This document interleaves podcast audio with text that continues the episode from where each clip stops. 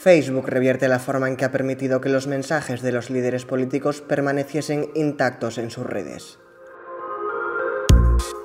Soy Néstor Villamor y esto es Sumario de Tarde. Hoy es viernes 4 de junio de 2021.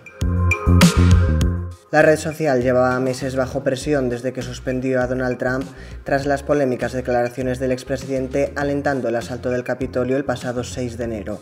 Esta decisión supone una rectificación respecto a la política introducida hace menos de dos años cuando Facebook dijo que el discurso de los políticos era de interés periodístico y no debía ser vigilado.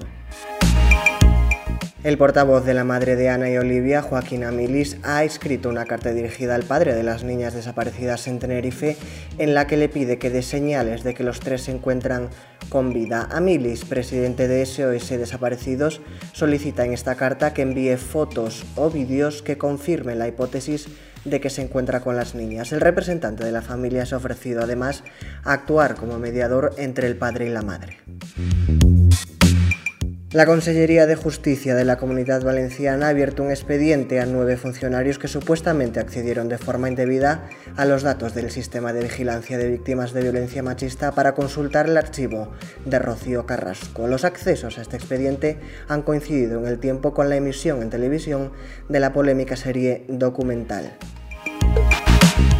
Esto ha sido todo por hoy. Puedes leer estas y otras noticias en theobjective.com. Volvemos el lunes.